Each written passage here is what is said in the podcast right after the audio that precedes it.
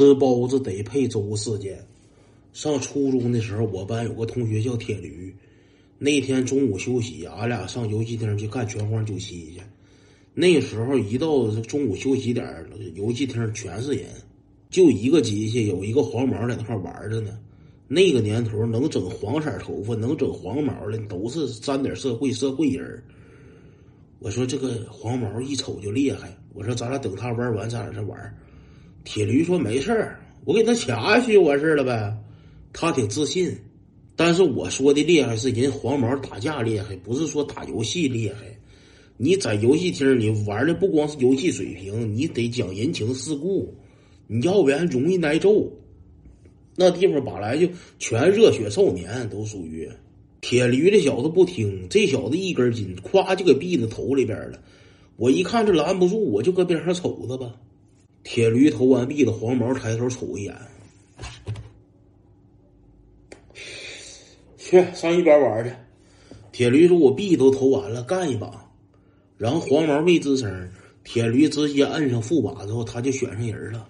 该说不说，铁驴玩一手好包子，就是中国队那个追拳宠，就顾那家，就顾那家，呱呱一顿发波，给那个黄毛波懵了都。好悬没干个一条叉，剩最后一个人的时候，黄毛那人血多，血多他就等秒，他呱呱一顿防守，他也不出招。铁驴这功夫使个什么招呢？一个爆豆，咵吃个包子，血回满了。黄毛又输了，眼瞅着给黄毛脸都气绿了。黄毛说：“你能玩不？你净用赖招。”铁驴说：“怎么的？谁规定不带用赖招了？游戏厅有规定不带用赖招了。”你有招你就想去，没招你就死去啊！黄毛说：“行，你等啊，你等着。”给黄毛气跑了，气跑了。铁驴说：“来来，赶紧干呐！”我说：“别干了。”我说：“咱俩因为这点事儿挨顿揍犯不上。”铁驴说：“来都来，等半天了，咱俩玩一会儿，玩一会儿，咱俩就撤。”我俩就坐那会儿玩上了。不一会儿，黄毛带了好几个小子回来了，俺俩正搁那玩呢，梆梆给俺俩一人来个脑屁。整三屉包子扔机器上了，来，你俩不能吃包子吗？吃，吃不了，今天就揍你俩。他整上陈浩南拉小结巴上飞鹅山的出了，但是奈何他们哥几个没有啥经济实力，就是你就是想方设法凑这哥几个，总共就凑出三屉包子钱来。我俩没敢逼死，坐那块就开始吃包子，但是说实话，三屉包子没忒够。黄毛整的挺尴尬。黄毛一开始说吃不了就揍俺俩，那俺俩吃了了，没有理由揍俺俩呀。我寻思挺好，我寻思咱俩吃完包子赶紧就撤。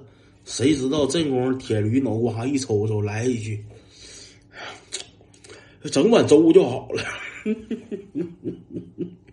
他们还想要碗粥。黄毛一听这话，直接绷不住，直接就翻了。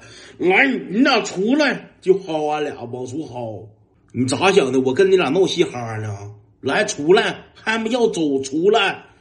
我说哥，我等一会儿，我跟我没关系。我说我不要走，我说我吃包就行。我说我不要走。我说一开始我也没跟你玩，跟我啥关系？我们别打我，别揍我，我跟我没关系。黄毛直接不是好，不是好动静了。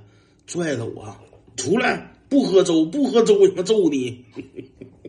出去之后给我俩好顿闷，闷完之后人家回游戏厅了，俺哥俩回学校上学去，干一身脚印子，边往学校走，铁驴还搁人捣鼓呢。没事儿，合适，就当我请你吃包子了。整半天我挨顿揍，我欠他个人情，他请我吃包子了。